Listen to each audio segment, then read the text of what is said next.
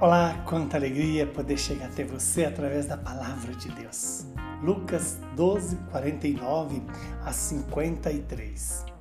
Naquele tempo disse Jesus aos seus discípulos: Eu vim para lançar fogo sobre a terra, e como eu gostaria que estivesse aceso. Devo receber um batismo, e como estou ansioso até que isto se cumpra. Vós pensais que eu vim trazer a paz sobre a terra? Pelo contrário, eu vos digo, eu vim trazer divisão. Pois, daqui em diante, numa família de cinco pessoas, três ficarão divididas contra duas e duas contra três. Ficarão divididos o pai contra o filho, o filho contra o pai, a mãe contra a filha e a filha contra a mãe, e a sogra contra a nora e a nora contra a sogra. Palavra da salvação. Glória a vós, Senhor. Louvado seja Deus por esta palavra que hoje nos anuncia a necessidade de tomarmos decisão diante do reino de Deus. Quando Jesus diz: Eu vim para lançar fogo sobre a terra, e como eu gostaria que já estivesse aceso. Veja que esse fogo é, claro, a luz do Espírito, o próprio Espírito Santo. Como Deus gostaria que todos nós tivéssemos já acesos em nós as chamas do Espírito, do Espírito que renova a face da terra, do Espírito que nos santifica, do Espírito que gera nova atitude em nossos corações.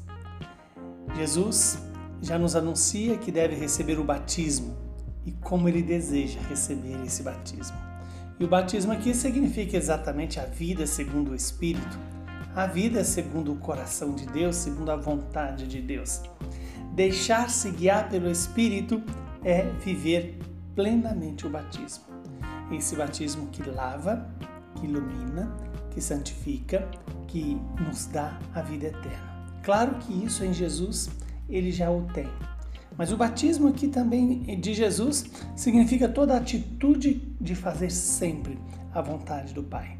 Por fim, Jesus nos causa esse impacto, que ele não veio trazer a paz na terra, mas sim é, a divisão.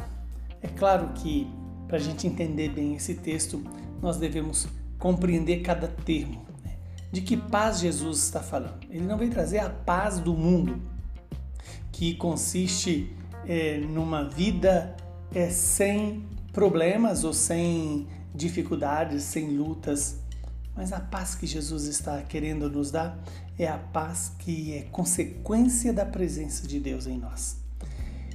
Só terá paz o mundo quando tiver ou permitir a presença de Deus nos corações dos homens e os homens aderirem ao projeto do Pai revelado em Jesus pela ação do próprio Espírito Santo.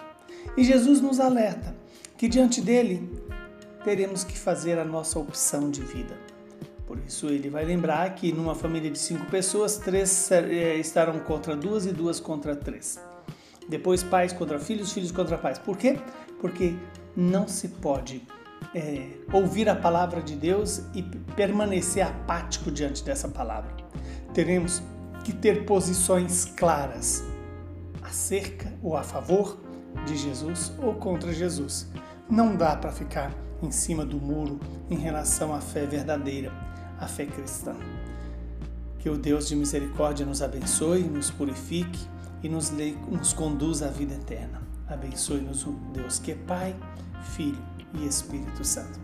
Muita saúde e paz para você.